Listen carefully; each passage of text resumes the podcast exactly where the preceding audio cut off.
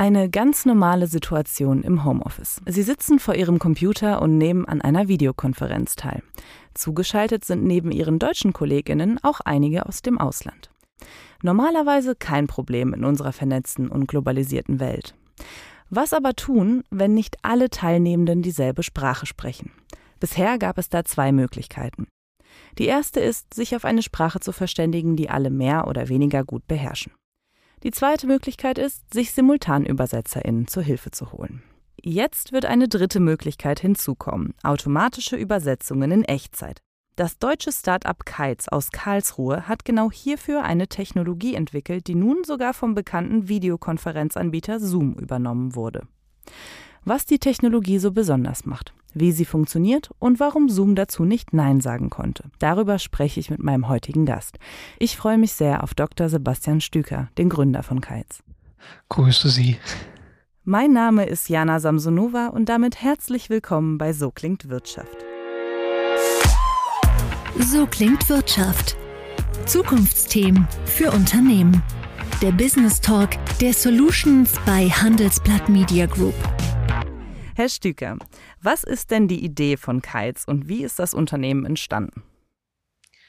Die Idee von Kites ist es, die Sprachenbarriere in der Welt zu überbrücken, indem wir mithilfe von Technologie simultane automatische Sprachübersetzung anbieten in ganz unterschiedlichen Kommunikationsszenarien. Mein Mitgründer Professor Weibel und ich, wir haben da schon seit längerem dran gearbeitet, hauptsächlich im akademischen Umfeld. Und die Idee ist es jetzt gewesen, dass wir diese Lücke, die zwischen der Forschung im Labor besteht und der tatsächlichen Anwendung in der realen Welt mittels Kites überbrücken. Dass wir also dafür sorgen, dass wir die neuesten Technologien aus der Forschung nehmen können und als Produkt, als Dienstleistung zum Beispiel Geschäftskunden, anderen Universitäten etc. anbieten können. Was ist denn das Besondere an Ihrer Technologie und was kann ich mir unter automatische Übersetzung in Echtzeit eigentlich vorstellen? Gut, das sind insbesondere zwei Besonderheiten. Das eine ist, dass wir nicht nur geschriebenen Text übersetzen, sondern dass wir tatsächlich gesprochene Sprache übersetzen. Und das ist halt deutlich komplizierter als die Übersetzung von Text, weil man zum einen die Technik der automatischen Spracherkennung braucht, um überhaupt gesprochene Sprache in Text umwandeln zu können und zum anderen, weil diese Lücke zwischen gesprochener Sprache und geschriebener Sprache viel größer ist, als dass wir das als Menschen im Alltag äh, wahrnehmen. Und dann die zweite große Besonderheit an unserer Technik ist, dass wir insbesondere auch simultane Übersetzung durchführen, also Übersetzung in Echtzeit. Das heißt, was wir versuchen ist, mit der Maschine automatisch das Gleiche zu tun, was Dolmetscher äh, tun, wenn sie zum Beispiel Konferenzen simultan übersetzen. Wir versuchen entsprechend auch in Echtzeit die Sprache zu erkennen, zu verschriften und in Echtzeit mit möglichst niedriger Latenz zu übersetzen so dass sie zum Beispiel als Untertitel die Übersetzung eines Vortrages oder irgendeiner beliebigen Kommunikationssituation live mitverfolgen und mitlesen können. Das ist ja auf jeden Fall sehr spannend, vor allem für ja eben Anbieter von Videokonferenzen wie eben Zoom. Die haben ja letztes Jahr ihr Unternehmen gekauft. Wie kam es denn dazu? Ja, das ist eine etwas längere Geschichte. Ursprünglich hatten wir uns als Unternehmen, dadurch, dass wir aus der Forschung und aus der Universität kamen, darauf spezialisiert, zum Beispiel Vorlesungen in Echtzeit automatisch zu übersetzen. Das ist ein Problem an Universitäten, dass sie gerne zum Beispiel als deutsche Universität auf Deutsch lehren möchten, aber gleichzeitig natürlich ein internationales Publikum, eine internationale Studierendenschaft anziehen wollen. Und da ist natürlich gerade in Deutschland die Sprachenbarriere ein großes Problem, da viele halt Englisch als Zweitsprache lernen, aber nicht mehr notwendigerweise Deutsch, was dann deutsche Universitäten unattraktiv macht unter Umständen für internationale Studierende. Und deswegen hatten wir uns darauf konzentriert, Vorlesungen im Hörsaal live übersetzen zu können, so dass dann die Studierenden zum Beispiel auf dem iPhone, auf dem Tablet, auf dem Laptop die Übersetzung der Vorlesung äh, mitlesen können. Und dann kam halt die Corona-Pandemie. Und aus der ganzen Präsenzlehre, auf die wir uns ursprünglich spezialisiert hatten, wurde dann Lehre über Videokonferenzsysteme.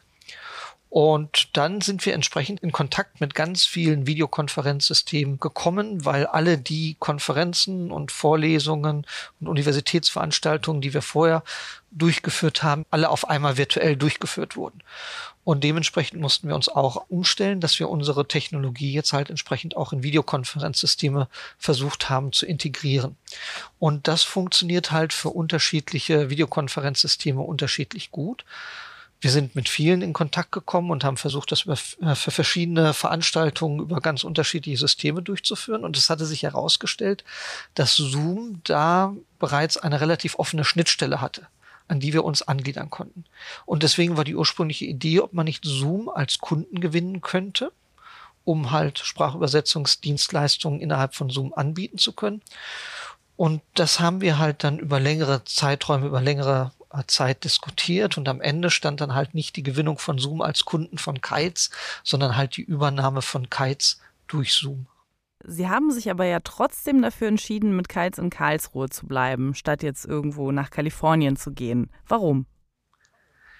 Ja, das hat äh, ganz unterschiedliche Gründe.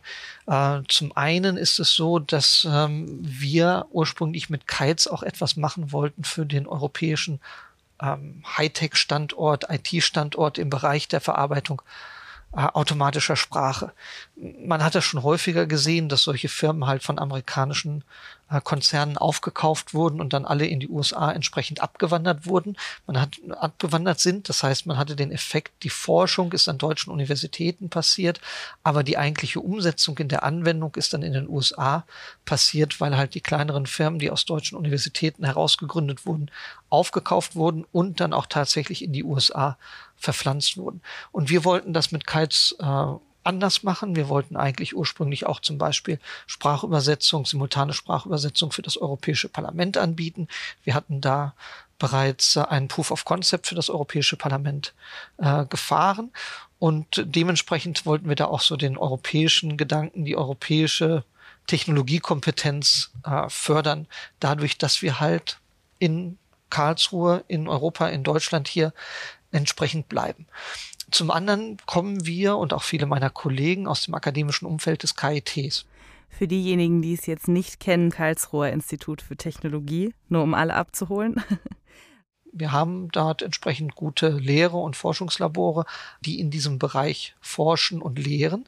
Und es macht natürlich Sinn, dass man dann als Unternehmen auch entsprechend gute Beziehungen äh, pflegt, um halt entweder gemeinschaftlich forschen zu können oder auch um später Talente akquirieren zu können. Dass wenn also Absolventen vom KIT kommen oder ähm, Doktoranden ihre Doktorarbeit abschließen am KIT, dass wir diese dann auch gleich als Nachwuchs als Talent für Zoom gewinnen können. Und allgemein wird das häufig unterschätzt, haben wir hier in Deutschland durchaus im Bereich der Forschung ein sehr aktives Umfeld im Bereich der künstlichen Intelligenz, insbesondere auch am KIT, gerade wenn es um den Bereich der Sprachverarbeitung geht. Und davon wollen wir natürlich auch als Unternehmen profitieren, dass wir uns in diesem innovativen Umfeld bewegen, das an der vordersten Front der Forschung äh, mit dabei ist und den Stand der Forschung kontinuierlich mit vorantreibt. Aber für diejenigen, die wie Sie jetzt sagen, ja, wir können uns zwar vorstellen, mit so großen Konzernen zusammenzuarbeiten, wir wissen aber nicht so genau wie und vielleicht wollen wir auch in Deutschland bleiben, haben Sie da irgendwelche Tipps, wie man das am besten angeht?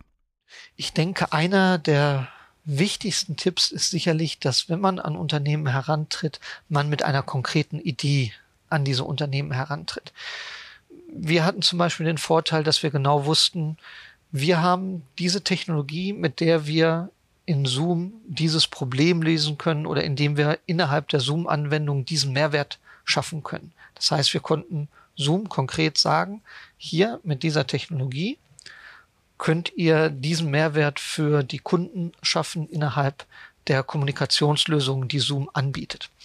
Und wir hatten auch den Vorteil, dass wir das relativ schnell demonstrieren konnten. Also wir konnten relativ schön demonstrieren, wie so etwas hinterher, wenn man es wirklich gut und tief integriert, aussehen könnte. Und das hilft natürlich dann bei der Diskussion, wenn man zeigen kann, dass man konkret etwas für diese Unternehmen tun kann.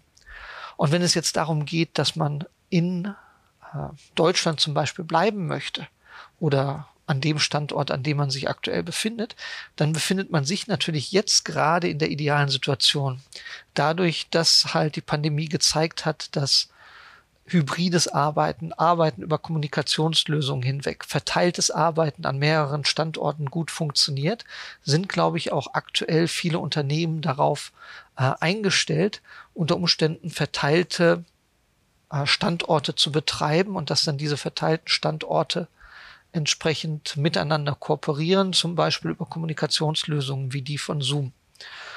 Und dadurch, dass man diese verteilten Standorte hat, hat man natürlich auch ähm, einen großen Beitrag zu dem schönen Stichwort Diversity. Dadurch, dass man also hier verschiedene Kulturen, verschiedene Unternehmenskulturen, verschiedene Arbeitskulturen mit einbringen kann, kann man auch dadurch einen Mehrwert aufbieten und dieser Mehrwert äh, den man durch diese Diversität erreichen kann, der wird natürlich dadurch unterstrichen, wenn man halt an vielen verschiedenen Standorten gleichzeitig dann auch entsprechende Teams sitzen hat. Wie geht's denn mit Kites weiter? Was steht als nächstes an? Kites als solches äh, gibt es ja jetzt nicht mehr. Wir sind jetzt ein integraler Bestandteil von Zoom. Wir sind halt jetzt ein Zoom-Entwicklungs- und Forschungsstandort hier in Karlsruhe. Und wir arbeiten jetzt seitdem wir Zoom beigetreten sind, ähm, stark daran und intensiv daran, dass wir entsprechend diese Sprachübersetzungslösungen in die ganz vielen unterschiedlichen Produkte von Zoom mit einbringen. Und da wird es jetzt sicherlich in nächster Zeit dann entsprechende Ankündigungen geben, dass man diese Sprachübersetzungstechnologie, wie wir sie früher für Universitäten und Unternehmen vor Ort, zum Beispiel im Hörsaal oder im Konferenzzentrum angeboten haben, wird man diese Technologien jetzt demnächst entsprechend in Zoom sehen in vielen Sprachen. Und wenn man Zoom-Nutzer ist und zum Beispiel ein kostenloser Zoom-Nutzer ist, das ist ein kostenloses Konto von Zoom verwendet, dann wird man feststellen, dass man jetzt auch schon äh, seit einiger Zeit englische Transkription, Live-Transkription in Zoom-Meetings hat, nicht mehr nur als bezahlte äh, Nutzer. Und dieser Dienst der englischen Transkription für die ähm, freien Benutzer ist zum Beispiel jetzt der entsprechende Zoom-eigene Dienst, den wir da aufgebaut haben. Und die nächsten Schritte werden halt entsprechend Sprachübersetzung sein in den verschiedenen Zoom-Produkten, insbesondere in Zoom-Meeting, aber auch sicherlich in solchen Dingen wie Zoom-Webinar, Zoom-Events. Äh, es gibt ja ganz viele Kommunikationslösungen wie äh, Zoom Phone zum Beispiel oder auch jetzt neu äh, Zoom IQ, das vor kurzem jetzt entsprechend ausgerollt wurde und in dem Spracherkennung zum Beispiel auch eine wichtige Rolle spielt. Ich freue mich auf jeden Fall drauf, es mal auszuprobieren. Herr Stüker, vielen Dank für das Gespräch. Ganz herzlichen Dank. Und wir, liebe Zuhörende, hören uns nächste Woche wieder. So klingt Wirtschaft. Der Business Talk der Solutions bei Handelsblatt Media Group. Jede Woche, überall, wo es Podcasts gibt.